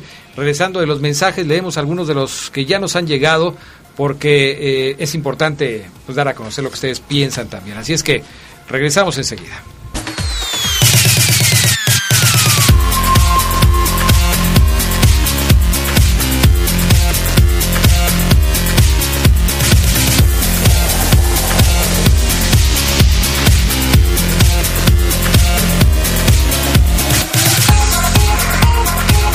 Bueno, ya estamos de regreso con más del poder del fútbol a través de la poderosa. Comentarios de la gente, dicen por acá, saludos Adrián a todos en la mesa de la poderosa, excelente programa de parte de Armando, nada más, no dejes hablar al Fabián Luna y a Oseguera, solamente hablan de ellos y según de lo que les cuestan sus ropas, ya ves que son muy presumidos, bye. Bueno, este, hoy, hoy están tranquilos porque Oseguera Parece que estos problemas se heredan. Eh, ahora Oseguera me reporta que está enfermo del estómago y que hoy no puede. Ah, venir. se lo heredaste, o sea, le diste... Pero le diste se de- enferma A la- cada a la nevería fue. 15 días, ¿no? Pues sí.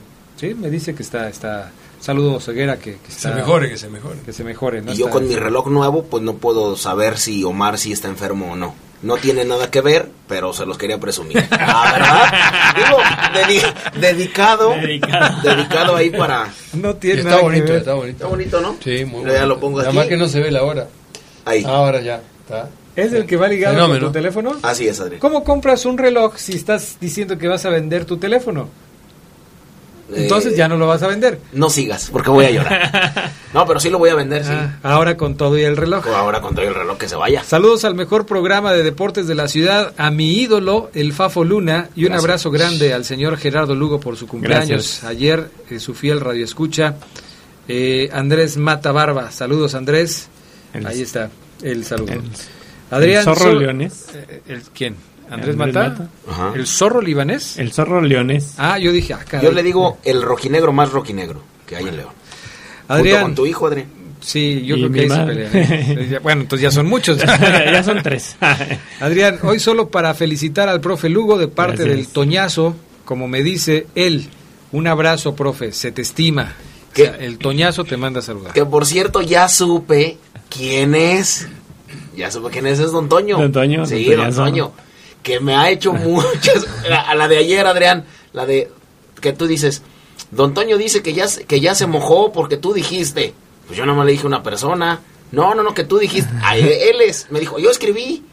Ah, Ahorita todavía está trabajando hasta las 10 de la noche. Sí, to- todavía. Hola, buen programa. Saludos a. No, no puedo decir que le digan así a Fabián Luna. Ah, caray. Este. Abraham, Saludos de creo. parte de Ernesto. Cicla, arriba la fiera. Vamos por la octava. No, no le digas así al Fafo Luna. Yo, yo le paso tu saludo, pero no le digas así. Va a ser como Balotelli se va a ir de la cancha. Sí, se Puedo ir, ¿eh? se va a ir. Te puedo ir. Si lo siguen hostigando. Tienen que tener cuidado con ese tipo de cuestiones. Entonces, ahí Eh, están. Saludos, ¿tienes sí, más? Un saludo también para Ismael Pulido, que ya se la le debía el, el saludo al, al buen Ismael. Y Arturo Ramírez de San Sebastián. El, el León desaprovechó este partido, lo tenía que ganar, los otros dos encuentros tiene que ganar para tener una mejor posición en la tabla general. Y que si Pues sí. sabemos cuándo va a jugar el Chapito. Se Pregunta. cumple ya un mes prácticamente de la lesión del Chapo. Según Oseguera nos había dicho Seis este, semanas, ¿no? seis semanas. Seis semanas. Entonces todavía se supone que el Chapito debería estar listo para el arranque de la liguilla. Eso es lo que se tiene contemplado. Ojalá que pueda llegar ahí. Dice Gustavo Axel, eh, Adrián, buenas noches. Salúdame este, a Carlos Vela, al Carlos Vela de la radio, Fabián Luna y Gracias. al Ibrahimovic, Omar Oseguera. Pues ahí se dan, No, más o no, menos. no, ¿no? eh. Sí, y los vio jugar. El, Sí. No, los ve cómo se comportan todos Ah. los días, ni siquiera jugar. el John McEnroe y Bjorn Borg. Ándale, ¿no? más o menos. Era. Pues yo soy la este, llena. Pues yo Y él es Ibracadabra. Pues, seguramente, ¿no? Eh, también el teléfono 773 eh, 3606 está disponible por si quieren dejar recado como lo hizo nuestro buen amigo Arturo Ramírez. Arturo Ramírez, ahí con Anita que les les les toma el mensaje, ¿no? Roberto Núñez me dice saludos aquí a la escucha, diles que ya sabes cómo eres de caigordo, para qué se agüitan, saludos, perfecto. Y dice Ismael que eh, saludos crack, que, a gusto el programa sin el inútil y gracias a Lugo por el saludo. Ahí está. Saludos para el Fafo. Bueno, el Fafo Luna es este, la figura del La programa. figura, ¿eh? Saludos para el Fafo, el mejor desde el rancho Los Ramírez. Ah. Saludos para la familia Chavira. Gracias. Y luego por acá me un dicen. desayuno Es que por eso lo quieren, porque nunca ha ido para allá. Ahora que vaya, ¿verdad? Que vaya para que y- lo conozcan. Dice Adrián, este, dile al Fafo que no le voy a perdonar que nos haya dejado sin cacharpa ayer. Saludos. Eh, Al- no Pues- se la perdonen, pero Adrián Castrejón. No, pues ahí sí, el Fafo no tuvo nada que ver. Este jugaba la fiera, ni modo Sí, que no. tuviéramos cacharpa. Yo le agradezco al Fafo Luna que nos haya espacio. cedido Cedido su espacio espacio. para tener el, el pero el programa. próximo domingo Adrián de 8 a 10. Bueno, ahí está, Ahí para estamos. que no lloren. Eh, No puedo echar reja porque vengo los domingos, entonces. por favor, Fafo, los pies al piso, saludos. Ah, caray. No sé qué hiciste, pero Lo del reloj es broma, hombre, no traigo ningún reloj. ¿Te has fijado que cuando menos está así de en su plan, más lo critican? sí, ¿no? Sí, Sí, ¿no? ¿no? Eh, Bien tranquilo.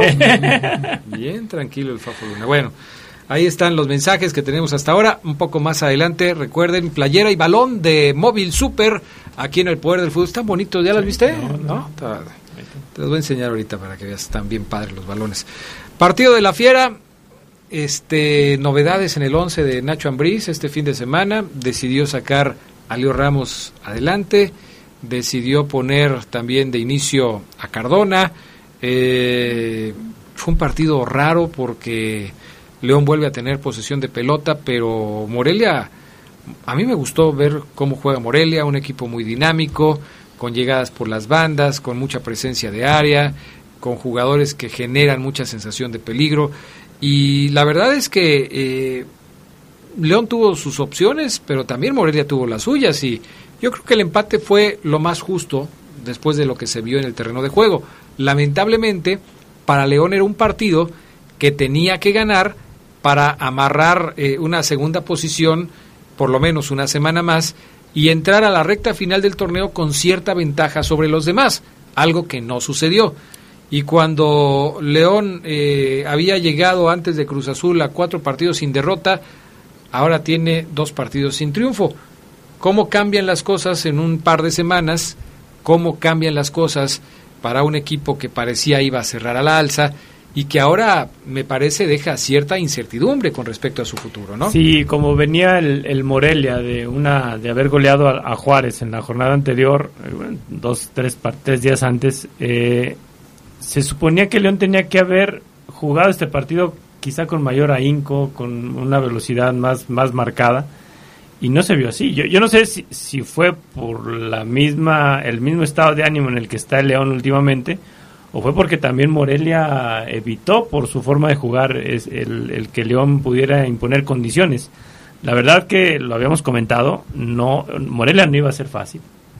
A pesar de que, ha sido un cuadro gitano en este torneo que, a veces da resultados muy, vistosos y otras veces viene, viene abajo, pero con León se mostró como, un equipo ya eh, que quiere estar en la liguilla y que desafortunadamente a León le faltó, no sé, eh, sí tener un, motor que, que, impulsara todavía más a, los demás jugadores. ¿no? Cuando, cuando, yo vi la alineación yo dije, ah, como que da buena espina. Me cuadra. Sonaba bien. Sonaba bien, pero ya cuando empiezas a verlo a verlos jugar, sí dices, no, eh, como que eh, vuelve a equivocarse otra vez Ambrí. León jugó con León jugó con 10 hasta el minuto 70 Jugó con 10 porque Leo Ramos no existía.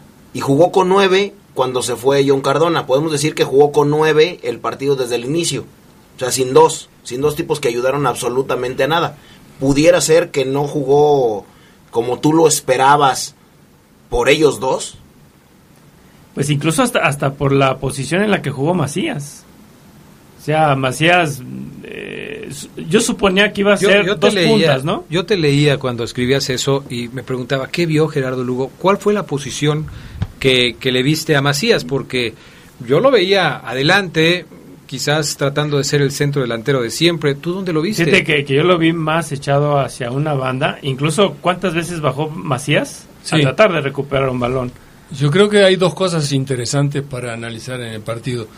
La primera, hay que reconocer que Morelia planteó muy bien el partido.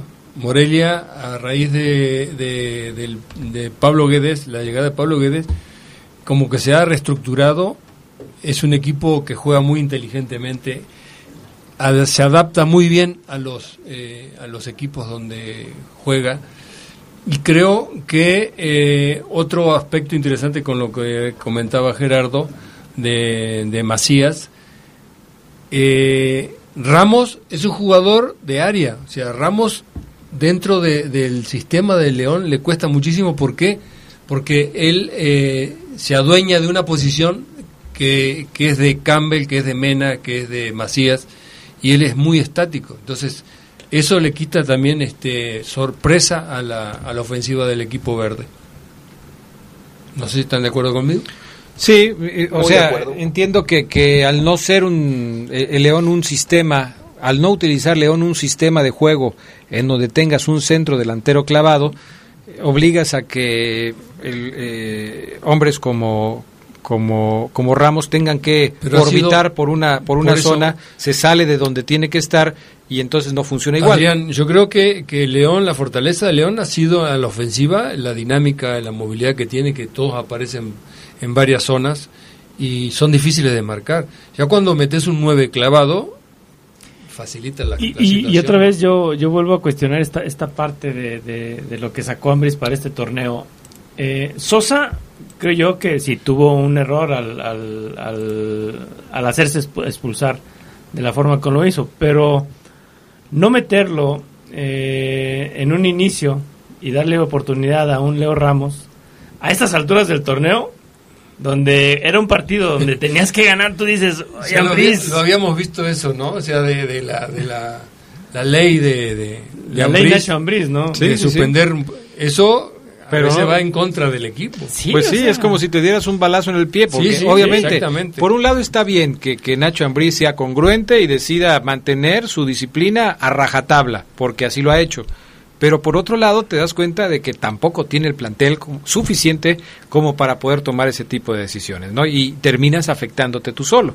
Vamos a ir a pausa y enseguida regresamos con más del poder del fútbol a través de la poderosa RPL.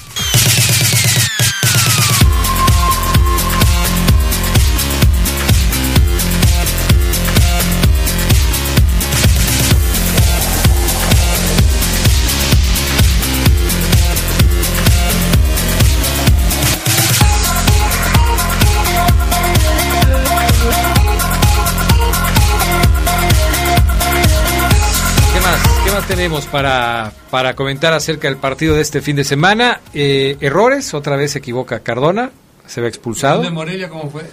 El gol de Morelia, otra vez un gol de cabeza de Achillier, pero aquí, y lo platicábamos Sí, en la tarde, venía mordida, ¿no? venía mordida la pelota. Aquí viene un centro desde la izquierda que a mí me gustaría más en esta ocasión. Sí creo que Tecillo falla en la, en la marca, ¿eh? porque independientemente de que viene mordido el balón, Tecillo está adelantado y Achillier le gana la espalda. Pero a mí me parece que lo principal es cómo le están llegando a León por las bandas. Sí. Porque tanto Fernando Navarro como Jairo Moreno han dejado crecer las jugadas por las bandas y esto genera que vengan los centros que se convierten en goles. Le pasó contra Cruz Azul, antes le pasó contra San Luis, ahora le vuelve a pasar contra eh, el, Morelia. eh, el equipo de Morelia este fin de semana. Son cosas que se repiten constantemente y en las que León no ha podido trabajar de manera correcta para evitar que le sigan sucediendo.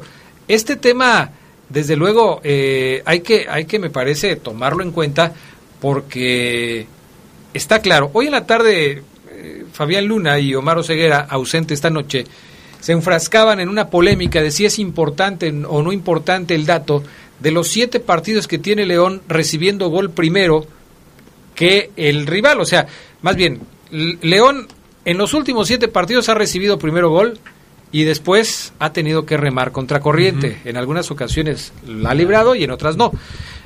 ¿Por qué es importante el dato?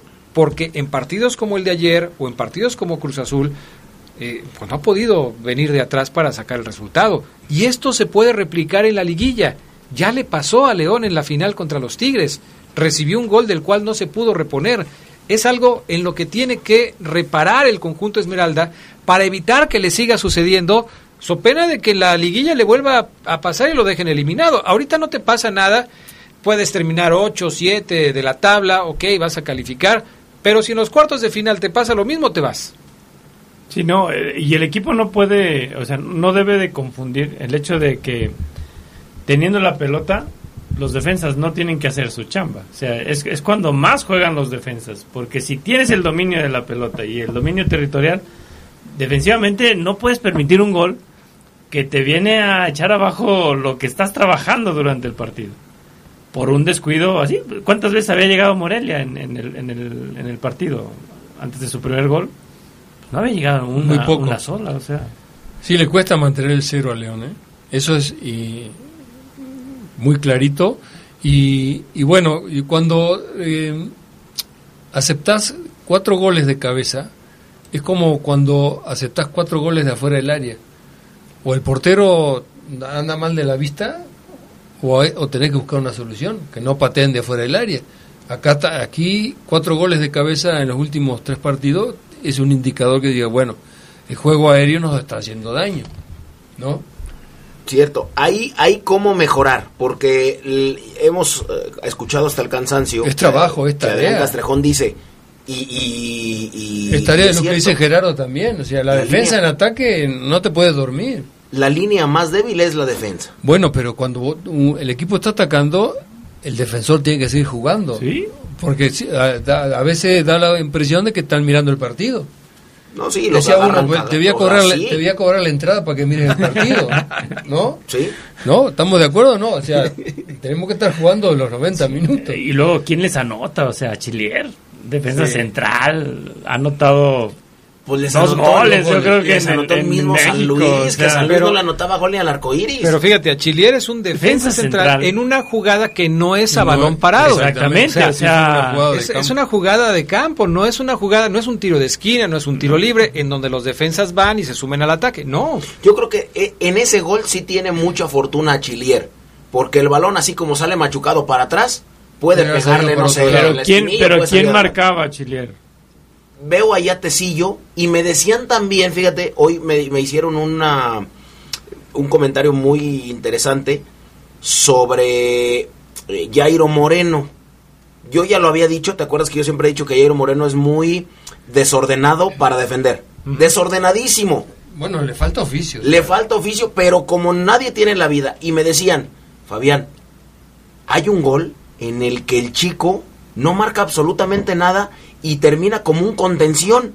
¿Qué tiene que estar haciendo un lateral por derecha, por izquierda, como contención? Termina en el centro perdido en la jugada, no marcó a nadie ni Sí, nada. se pierden los recorridos. Muchísimo, dice, pero Le falta ta- trabajar en eso. tanto se ha ganado a la gente con una sonrisa, con el peinado, siendo amable, que cuando agarra el balón eh, Jairo, le aplauden, solo por ser él. Cierto, le falta mucho oficio, comenzando desde este chico que ya fue convocado nacional, pero que no, no tiene tanto orden defensivo. Yo creo que ahí lo que, lo que está haciendo Nacho Ambriz es privilegiar el ataque que la defensa. Al tener a Jairo Moreno eh, como su lateral izquierdo de cabecera, estás privilegiando tener un jugador que va al ataque, quizás sacrificando el hecho de que marque bien. Claro. Está Bueno, y por el otro lado tiene eso. a Navarrito también, que Navarrito Que ataca. también, también ataca, también ataca. Sí, bueno, esa es, la- es- es su visión que tiene Ambriz de- del fútbol, ¿no? Pero O sea, hay que además, respetarlo. pero además Oribe porque tampoco tiene tanto. Quita a Navarro y a quién pones de lateral derecho. Estamos de acuerdo. Quita a, a Jairo Moreno, al que pusiste ahí porque no tenías otro lateral izquierdo, ya que pones a Osvaldo, a Osvaldo Rodríguez, Osvaldo que también tiene vocación ofensiva, quizás no tanta como Jairo, pero también tiene, también tiene vocación ofensiva. León no tiene una plantilla tan grande como para que Nacho Ambriz se pueda dar el lujo de elegir entre uno, dos o tres jugadores para determinada posición. Habrá posiciones en las que sí. Nada más imaginemos lo que se le viene a León para los dos últimos partidos de la liga, con la lesión de Ramiro González, que no terminó el partido, con la no eh, recuperación todavía de este del colombiano Mosquera, Mosquera. y con nada más la posibilidad de tener a Miguel Herrera Equigua y a Tecillo como defensas centrales, porque Nacho González no creo que esté para iniciar un partido, no lo puedes contemplar como una opción viable para, para iniciar los partidos. Se te reduce solamente a dos, si Ramiro no se alcanza a recuperar, porque acuérdense que no terminó el partido, si Ramiro no se alcanza a recuperar, entonces Ambriz solamente tiene a Equigua y a Tecillo para jugar como centrales ante Toluca y ante Tijuana en los dos próximos compromisos. Y si se le lesiona a uno en el partido, olvídate. Eso se va a volver un- Ya- una ya- locura. ya ¿eh? Nacho no estuvo en la banca en este, en este partido. No, pues ya no, eh, no sé si, si, no sé cuál sería la razón, Sí. pero ya no estuvo en la banca. En el tema de, de, de la lateral izquierda, ya Osvaldo está recuperado, puede ser una opción. Incluso a, cuando ponen a Osvaldo por la lateral izquierda y suben a Jairo para que juegue más como volante, se ve una modificación ahí táctica por parte de, de Nacho Ambriz. Pero evidentemente creo que le está moviendo mucho al equipo porque no encuentra la manera de, de hacerlo funcionar de manera correcta. En la plantilla de Puede defensas ser. que tiene León, eh, además de Osvaldo, está José Hernández y, y Edwin Lara. pero ninguno es central. Ninguno es central. No tienes más centrales. Se te han lesionado los centrales. ¿Qué vas a hacer en los dos próximos partidos? La verdad es complicado para, para Nacho Ambriz. Bueno, eh, dice por acá, si sigue Nacho con su juego mediocre y conformista, la fiera seguirá siendo vergüenza, levantamuertos y sobre todo una fiera mediocre, sin corazón, sin ideas y lo peor de todo es lo que está haciendo daño es el mismo Nacho. Al Nacho le queda grande el León, tuvo la final y esa final estuvo más amañada que hasta los aficionados de Tigres sabían ya del amaño. Ah, bueno, ya, ya eh, eso de las teorías del complot. Su posición. Ustedes saben que yo nunca he comulgado con eso de las teorías del complot. Si ustedes tienen alguna prueba de eso, bueno, será bueno que las muestren, ¿no? Y el consejo que siempre les damos, si usted piensa que el fútbol fue arreglado o está arreglado, pues vea otro. Voltea a ver, hoy ahorita están jugando los, los vaqueros de Dallas, entonces vea otro otro Sí, deporte nada más. Digo, porque cada final se dice lo mismo, sea León contra Tigres, América contra Cruz Azul, Chivas contra Necaxa, la Ajá, que sea. la que siempre, sea. siempre las finales Pero están Adrián, arregladas. dijiste una cosa interesante. Creo que el, el, el comentario que decían que Nacho Ambriz le movió, le mueve mucho a la alineación, empezó, si ustedes eh, se acuerdan, en el partido contra Puebla, Ajá.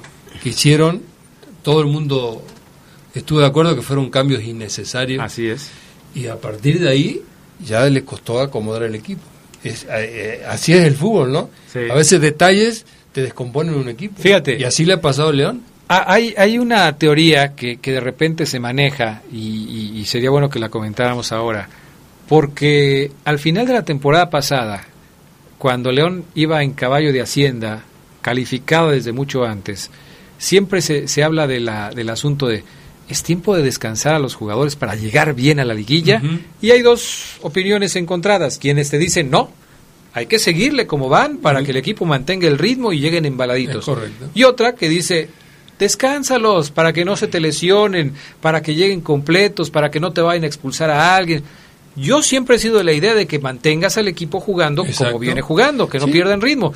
Ahora, en aquella ocasión, Nacho Ambriz empezó a hacer modificaciones porque eh, este, le empezó a dar minutos a otros, sacando a Macías con el que ya no iba a contar No, porque y- si iba a ir por a ejemplo, selección. a Cota, que no tenía que haberlo sacado. Bueno, eh, eso es ahora. A los dos centrales. Eso es ahora. No, no, cuando Puebla.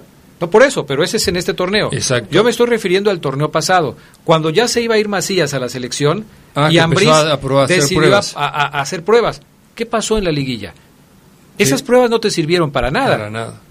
Si, si, si en este torneo León empieza a hacer pruebas de esa naturaleza como las hizo en el caso contra Puebla, no vas a ganar nada tampoco. Creo que hay que ir reaccionando de acuerdo a lo que vas teniendo en cada, en cada momento del, torneo. Porque además no tienes un plantel tan extenso como para poder hacer esas pruebas. Y ha quedado demostrado, ¿eh? Pero bueno, yo le voy a poner un ejemplo y, a ver qué, qué opinan. Por ejemplo, el equipo que le mueve menos a las alineaciones es Tigre, el del Tuca Ferretti. ¿Y cuántos torneos tiene? ¿Y, y cuántas figuras tiene en la banca? ¿No? ¿Y cuántos torneos Sí, tiene? o sea, Entonces yo creo que es una referencia importante pa- para eh, ver lo que estamos platicando ahora, ¿no? Que a veces Es que los es- cambios son contraproducentes. Sí, Sí, y, va- y vamos a ponerlo en otro equipo. Por ejemplo, yo, a este técnico Almada de Santos, yo, yo no veo que le vaya a cambiar a Santos. Ah, no, ha jugado prácticamente con casi todos O sea, los mismos ha jugado jugadores. así con el mismo, con el mismo cuadro. Y si los tacos se venden, ¿para qué le cambian la salsa, no? O sea, Así es. ahí está otra, Adrián. Buena Este- frase. este- el Fafo es este... Taquero. No, es, es sudamericano porque le copia aquí, no le copia las frases, pero le copia la intención a Uribe Maciel. O sea, ya ves que, que, que acá los amigos sudamericanos tienen cada frase y el Fafo va por la Ahí misma. vamos nutriendo el libro. Sí, sí, sí. Ahí vamos, ahí vamos. Vamos a pausa, regresamos enseguida. Cuando volvamos, este, escuchamos a los técnicos hablar después del partido, Nacho Ambriz y por supuesto este Guede. Y vamos a también a, a- a regalar ya la playera y el balón que tenemos para los amigos del poder del fútbol. Volvemos enseguida.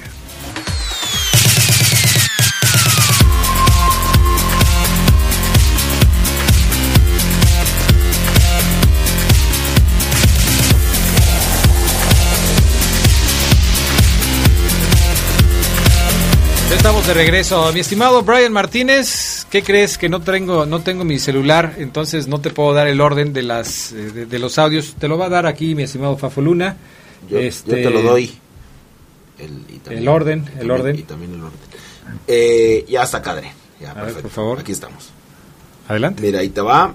Eh, Mm, es 2, 3, 4 y 5. Perdimos confianza, goles en contra, no pueden eh, men- man- no pueden mantener A ver, a ver, a ver. Y Fabián parte. Luna, así no se dan, no se del orden. Vamos a escuchar a Nacho Ambriz con el primer audio que dice perdimos confianza. Pues es que, que escriba bien el tronjón. Perdimos confianza. Yo creo que después empezamos bien el partido. Ah, En 18 minutos ellos no habían llegado y en la que llegan nos volvemos a, a cometer un error que nos cuesta el gol. Y pienso que ahí como que el equipo perdió un poco de confianza. Nos costó otra vez trabajo volver a agarrar la, la circulación de la pelota, sacarle el, el provecho con los laterales que eran los que quedaban solos para circular la pelota. Y ahí es justamente donde se presenta la, la ocasión de gol, ¿no? Ahora, eh, Nacho Ambriz habla de este partido, no en general. En este partido dice perdimos confianza contra el equipo de Monarcas Morelia. ¿Esto se puede trasladar a los otros encuentros en donde León eh, ha tenido complicaciones o nada más aplica para este? No, yo, yo creo que también eh, esta confianza se está perdiendo desde pues, de los partidos, comentaba el profesor Oribe de Puebla, ya lo vimos un equipo errático. Contra Cruz Azul no veíamos una capacidad de reacción del cuadro de Ambris. Y luego habla de los goles que ha recibido, de, los goles en contra. Siguiente audio, mi estimado. Este... No, no es Brian, es Julio. Y me dice, te estoy escuchando, aquí estoy. ¿Quién está en cabina? Julio Martínez. Julio Martínez está en cabina. ¿Se fue Brian? ¿Y Brian? Brian, él, como Brian es el mejor operador que hay en esta estación, él elige cuando manda a trabajar a, Julio. Los patos ya le tiran a las escopetas. Caray, bueno, pues Julio, vamos a escuchar el siguiente Ah, no, que está en noticieros. Cuando recibo gol estamos entre el minuto 15 al 30, cuando estamos recibiendo los, los, los, goles aquí en casa. Algo, algo no estábamos, yo hoy les hablaba a los jugadores que la clave hoy era la concentración, la concentración grupal, la concentración individual. Eh, el, otro día en, el DEF igual, en una pelota parada nos cuesta eh, un gol y después, bueno, siempre estamos yendo contra remontar, nunca habíamos sido ahora capaces de, de poder ir ganando para poder sacar, eh, mejor, manejar mejor el partido, ¿no? Siempre tenemos que estar proponiendo, siempre que estamos el equipo abierto y, el rival lo aprovecha en esos contraataques. Pues ahí está lo que dice eh, Nacho Ambriz. Eh, y si está Brian, para que luego, luego en su casa van a decir que no vino a trabajar. Ahí está Brian trabajando. Este, lo que decías acerca de los goles que ha recibido León: cuatro goles de cabeza, fallas en el aspecto defensivo. León no ha podido solucionar esto durante toda la temporada. Es uno de los problemas serios que ha tenido el equipo Esmeralda durante todo este torneo. el tema defensivo sí mete muchos goles la delantera de León está entre las tres mejores delanteras del equipo, pero también hay que decir que están muy focalizados los goles de León y que de repente cuando le hace falta uno para cambiar el rumbo de un partido como le hizo falta con Cruz Azul para sacar por lo menos un empate, o cuando le hizo falta uno contra Morelia para ganar el partido, no cayó el gol. Entonces, sí caen goles, sí León es una de las mejores ofensivas del torneo, León tiene en este momento 32 goles marcados, está pues solamente detrás de Santos, que tiene 35, tiene más goles que Necaxa, más goles que Querétaro, más goles que Tigres, que América, pero en los momentos oportunos ha faltado ese gol. Es que es ahí donde yo sigo insistiendo, no, no sé por qué, si, si entre Macías, que tiene ocho goles. Macías siete, Sosa seis. Sosa, uh, Macías, y Mena siete, Sosa, Sosa seis. ¿Por qué no metes a los tres al mismo tiempo? Mena ha estado lastimada. Mena, por problemas físicos, no ha podido jugar. Y no está en el nivel. En el nivel. Eh, pero, pero, pero Sosa, y, y Macías, están listos para jugar. Ahora. ¿Y por qué sacas a Macías de la zona donde ha anotado más goles y pones ahí a otro cuate que no ha jugado? Es que son, son los cambios que uno no entiende. Por ejemplo, yo se los decía en el partido contra Cruz Azul. La entrada de Campbell en el partido contra Cruz Azul fue para... La entrada de Mena en el partido contra Cruz Azul fue sacando a Campbell. Cuando tú lo que necesitas es tener más gente creativa que te pueda abrir la cancha y que te pueda eh, crear opciones de gol, sacas a uno de los jugadores que saben hacer eso, sustituyéndolo por otro quizás que también tiene talento para lo mismo, pero que no está al 100%, y entonces creo que terminas perdiendo lo que tratabas de ganar estos cambios que hace Nacho Ambriz finalmente me parece que le están afectando al equipo y estoy de acuerdo. Generalmente no juegan los tres al mismo tiempo. Sosa, Macías y, Mena no juegan juntos. O juega uno o juega otro. Estábamos viendo la estadística la otra vez. Sosa tiene el mejor promedio de gol por minuto de los tres anotadores de León, porque juega menos minutos y hace más goles. Entonces, ahí está faltando algo, ahí está faltando algo. Nos falta un audio de Nacho Ambriz, mi estimado Brian Martínez, para escucharlo. Adelante. Pareciera que, no, no, puedo, no puedo armar el equipo completo para poder decir, bueno, pues eh, eh, con estos estamos jugando y agarramos otra vez ese ritmo que realmente, pero también me, me deja tranquilo que, por ejemplo, Cruzul, que meto a, a Iván, que meto a, Osby, lo hacen bien, o sea, el equipo trabajó muy bien. Hoy, hoy juega John de inicio, juega Leo que no, no, venía jugando, pero juegan también dentro de lo que hay las posibilidades de, de jugar, juegan bien. Primero dice Nacho, no puedo mantener un 11. O sea, pareciera que lo que él intenta es mantener un 11 y no lo puede conseguir. Y luego la clásica de los entrenadores. Estoy tranquilo porque el equipo funcionó bien. No conseguí el resultado, pero el equipo funcionó bien. ¿Qué significa esto? Que tarde o temprano vamos a obtener los resultados si el equipo sigue funcionando bien. No es una ley que esté escrita, ¿eh? O sea, puedes funcionar bien y puedes perder el partido, como le sucedió contra Cruz Azul. Puedes funcionar bien y puedes no ganar el partido, como le sucedió contra Monarcas. Oye, dice, dice que no ha podido mantener el 11, pero teniendo a Sosa y a Campbell en la banca, pues es decisión de él. Entonces, si puede mantener un Totalmente de acuerdo. Es su punto de vista. cerca. Sí, exactamente. Es su punto de vista. Claro. O sea, lo- puede, mantener sentado, un ¿no? equipo lo más cerca del 11 que se puede. O sea, sí hay, sí hay jugadores con los que no puedes contar, pero Sí, hay otros con los que sí puedes contar. Bueno, eso es lo que dice Nacho Ambriz. Pablo Guede, el técnico de Morelia, dice que fue un juegazo el del sábado eh, contra el León. Escuchemos sus palabras. Yo creo que hicimos un, un gran partido. León es un equipo que ataca de una forma espectacular, tiene muchísimas variantes, muchísima movilidad a la hora de, de atacar los espacios vacíos. Y creo que nosotros hicimos un gran trabajo en todo, en todo sentido, tanto de- defensivo como ofensivo, porque la, la clave era atacarlos también, defenderse pero atacarlos. Bueno, pues ahí está lo que dice Pablo Guede, técnico que llegó y que levantó al equipo de Morelia, ¿no? Ya lo tiene en zona de liguilla. Eh, Es un técnico que ha trabajado bien, que ha logrado sacarle a los mismos jugadores que tenía Torrente el fútbol que con el otro argentino no pudieron Es sacar. correcto. En fin. No, y, y se va a poner buena estas dos fechas que faltan porque hay cantidad de candidatos para el séptimo y octavo lugar, ¿eh? Sí.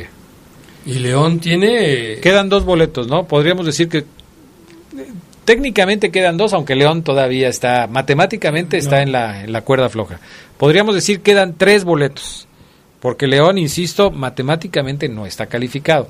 Suponemos que con un puntito ya la libra, Necesita por lo menos un puntito. pero matemáticamente no está dentro. ¿Cuántos están ahí en esa lucha por calificar? Son varios, ¿eh? Son varios. Y lo que le dio vida al equipo, a los equipos es que ni Morelia ni Tijuana ganaron este fin de semana. De haberlo hecho, sí, pero ellos dos están en zona de liguilla. Sí. ¿sí? Eh, entonces, si, si Morelia y Tijuana, que fueron los últimos en jugar, este... Hasta Pachuca, ¿no? Bueno, Pachuca, es que estos son los que están 7 y 8. Abajo de ellos, 9 está Pumas con 22, que tiene chance. Abajo está Pachuca con 21, que tiene chance. Monterrey con 21, que también tiene chance.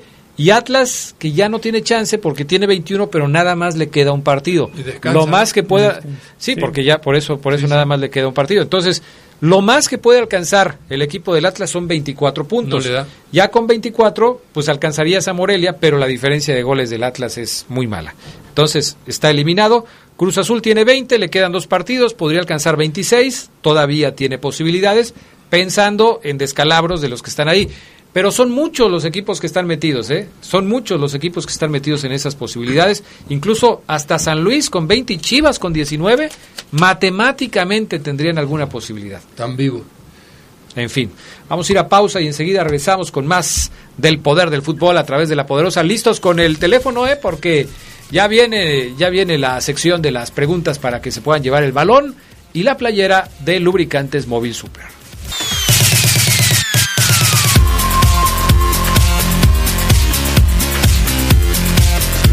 Bueno, ya estamos de regreso, ya estamos de regreso con más del poder del fútbol. Vamos a hacer preguntitas para que se puedan llevar los regalos de esta noche de Móvil Super, playera y balón. Están muy bonitos la- las dos cosas, la playera y el balón, para que se puedan llevar. Participen con nosotros. 7 18 59 31 7 73 36 20 teléfonos para que participen. Oye, Adrián, me están reclamando aquí. Quiero mandarles nada más un saludo, que porque no los saludo. A los tocochos. Otra eh, vez. A los tocochos, sí. ¿Cuatro? ¿No habló el cuatro todavía? Eh, el 4, no, no, no, pero los, pero los tocochos sí ya, ya están reclamando al buen Balos, a mi estimado David Martín del Campo, al Chilo, a Prudencio, a Edgar que no saludé, al buen Johnny, eh, que no se me olvide uno, Adrián. Apúntalos, pero Al es que es- Tococho, cada lunes es lo mismo y siempre se olvida uno. eh, al, al Tubín, a toda la banda de, de los tocochos, Un abrazote, que espero verlos el fin de semana ya. Bueno, ojalá los que extraño. sí. Ojalá que sí, porque, ah, cómo lloras con ellos. Pero bueno. Y mira, ¿Más ahí te van llamadas? dos, sí, dos, Estas dos- son para dos saludos, Lugo. dos A ver, Lugo. llamadas. Cuando empiecen a marcar, mi estimado Brian, tú nos dices 718 59 31 773 36 20. ¿Qué dicen? El señor López de la Moreña, el estadio definitivamente ya se perdió. ¿Qué va a pasar con los aficionados? León puede cambiar de ciudad. Y bueno, manda, me manda a felicitar. Gracias, señor López. No, hay riesgo de que salga. riesgo de que salga. Eh, se va a respetar, según se dijo, el contrato de arrendamiento hasta el 2022. Se decía Jesús Martínez que el estadio se inicia eh, inicia su construcción el próximo año 2020. Va a haber un tiempo ahí en el que no está que negociar, ¿eh? ¿no? Pero- que Hasta que termine el, el estadio nuevo. Pero ya le- ahora sí, ya el dinerito va a caer en la cuenta de, de, de mi amigo don Roberto. Robert. Así es. Se- tenemos Que ya era lo único llamada. que quería, nada más. Nunca iba a sacar al equipo del estadio, él no tiene esas intenciones, nada más quería un dinero. Ay, ay, te habla otra vez. Ay, bendito sea Dios. Bueno, este, llamada telefónica. Buenas noches. ¿Quién habla? Eh, habla Roberto de San Miguel. Roberto de San Miguel, le bajas un poquito a tu radio, Roberto, escúchanos por el teléfono para que no se vicie la comunicación. Eh, de todos modos, aunque tú no te oigas, todo el mundo te está escuchando, no te preocupes. No, a ver, bien. Roberto, este, tenemos una playera y un balón de lubricantes Móvil Super. Vamos a escuchar a Gerardo Lugo. Son tres preguntas, tienes que contestar las tres preguntas para que te puedas llevar el premio. Adelante, Gerardo Lugo. Roberto ver, se llama. A ver, Robert, dime los dos futbolistas leoneses que ayer jugaron en el, en el Estadio León. Eh, Al- Aldo Rocha Uno, y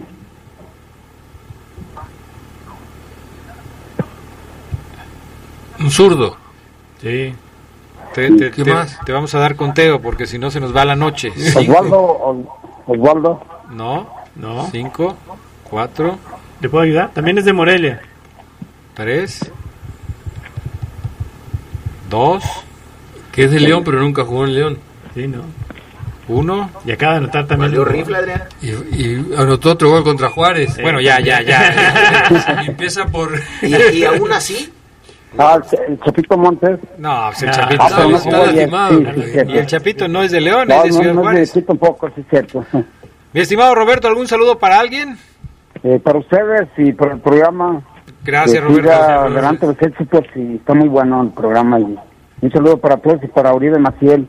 Claro, aquí está Gracias. Más no te pudimos ayudar. Gracias. Gracias, Roberto. Sigan marcando 773-3620, 718-5931. Siguiente llamada. Buenas noches. Buenas noches, ¿Quién habla? Cristóbal Sánchez, Cristóbal Sánchez, Colonia. de la Jacinto López. Jacinto López, a ver Cristóbal, vamos con las, eh, con las preguntas. Empiezo yo.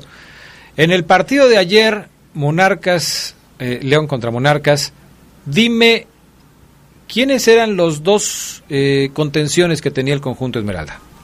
Lo platicamos mucho, ¿eh? Era mm, el moreno, este. mm, Bueno, uno es Navarro. No, no. No. Navarro, lateral derecho. Ah. Navarro, lateral derecho. Contención, surgido de la cantera de los verdes, lastimado en, las, en la liguilla pasada. Sus iniciales son I y Eh, R. Mena. ¿Quién? Mena. Mena no es contención, Mena es volante. Empieza por M. ¿Sí? ¿No? No. Nada. Bueno, gracias Cristóbal. Hola, gracias a ustedes. Gracias a ti por participar. Siguiente pregunta, 773-3620, 718-5931. Ya la tenemos al aire. Buenas noches, ¿quién habla? Buenas noches. Buenas noches, le bajas por favor a tu radio, nos escuchas por el teléfono para que no se escuche medio marciano el, el sonido. Eh, ¿Tu nombre, por favor? Buenas noches. Juan Enrique Rodríguez. ¿Cómo?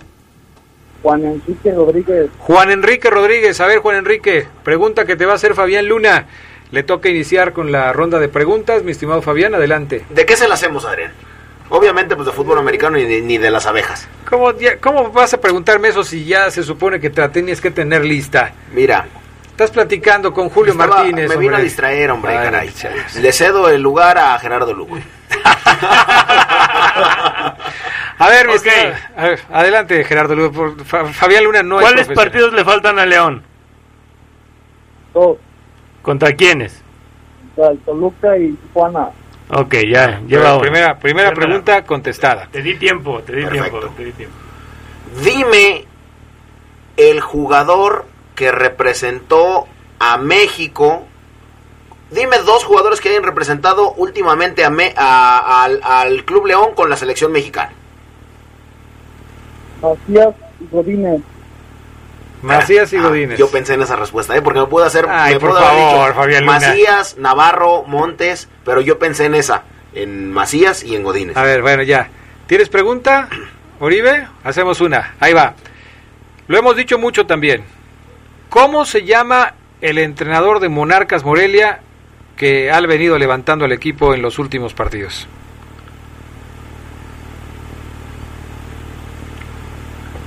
¿Argentino? ¿Cómo? Pablo Guede. Muy bien. Muy bien. Ah, ya tenemos conteo allá con el Brian Martínez digo que es el mejor operador que hay en esta estación. Ah, bien, Brian. ¿Eh? Pues ahora ponle una fanfarria porque ya, ya acertó a las tres y se lleva el paquete de regalos de El Poder del Fútbol. Mi estimado Juan. Muy bien, felicidades. Mañana puedes pasar aquí a las instalaciones de La Poderosa a recoger tu paquete de regalos. ¿Puedo mandar un saludo? Por supuesto que sí, ¿para quién? Saludo para la maquila de Pespunta Chino. Aquí de Ok. León 1. Perfectísimo. Balón y playera, ¿eh? Balón y playera. ¿A ti qué te parece lo que está pasando con el León? ¿Perdón? ¿Qué te parece? ¿Cómo ves a León para el final del torneo? No, pues ahí hay más enemigos, ahí. Ahorita, ahorita anda, anda bajando de juego, pero hay que, hay que apretar estos partidos. Perfecto. Muy bien, Juan. No vayas a colgar para que te tomen bien tu, tu nombre completo y puedas pasar, pasar mañana para recoger tu regalo. ¿Sale? Ok, Perfecto. gracias. Sale. Saludos. Gracias. ¿Qué más nos dice la gente en las llamadas? Ya, ya, ya no tenemos más regalos esta noche. Los dejamos para la próxima semana, pero sí tenemos más llamadas, ¿no? Rafael Hernández de Santo Domingo, William Tecillo ya tiene cinco amarillas, dice que tampoco jugaría. Estoy, estoy checando y el pasillo lleva cuatro eh, por el reglamento de la sumatoria. O sea, ha sido amonestado seis veces en el torneo, pero Cuando le- ligan le- semanas sin- ligan dos partidos sin tarjeta, le bajan. Le bajan le una. borran una. Le borran. Entonces ahí está. ¿Qué más nos dice la gente por acá, Gerardo Ya, Lugo? ya. ¿Ya todas las dos? todas. Ah, caray. Bueno, buenas noches. Pregunta el panel, ¿el equipo León puede jugar al Catenacho con el plantel? Saludos desde San Francisco, de, perdón, desde San Felipe de Jesús. Buena pregunta, ¿eh? Buena pregunta porque León necesita por lo menos un punto, lo, lo platicamos, ¿no? Y estos dos partidos son de, de riesgo. Tijuana eh, allá eh, no es fácil. Tijuana y va, y van a necesitar los puntos de Tijuana también. Y el Toluca es peligroso porque ya no tiene nada que ganar ni que nada que perder. Entonces Eh, yo pienso que a lo mejor Con ganas de ir a Tijuana, fíjate. ¿Sí? ¿No vas a ir? ¿A la pequeña Italia? ¿Dónde fuiste la otra vez? Sí, ¿Por ahí? allá en San Diego. Pero. Bueno. al bufete de la pequeña Italia fuiste. Sí. uh, eso es palabra mayor. Ah, no, Eso fa- es palabra mayor. Si Fabián Luna se anda con palabras mayores, no creas que anda con Cuando yo cosa. entré a- ahí, me llevé pañal, profe.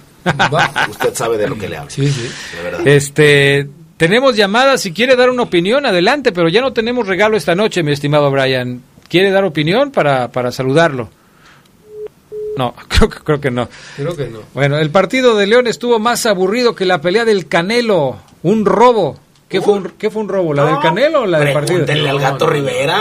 Pregúntenle al gato Rivera que en la tarde se cansó de decir que él no era experto y que no era experto, pero no era experto, pero dio su punto de vista, dio todo, pero él no era experto.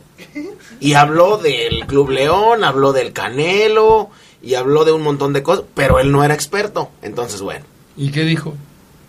pues dijo que no le gustaba a, a- El a él Canelo. el Canelo. Ah, qué carajo. Bueno.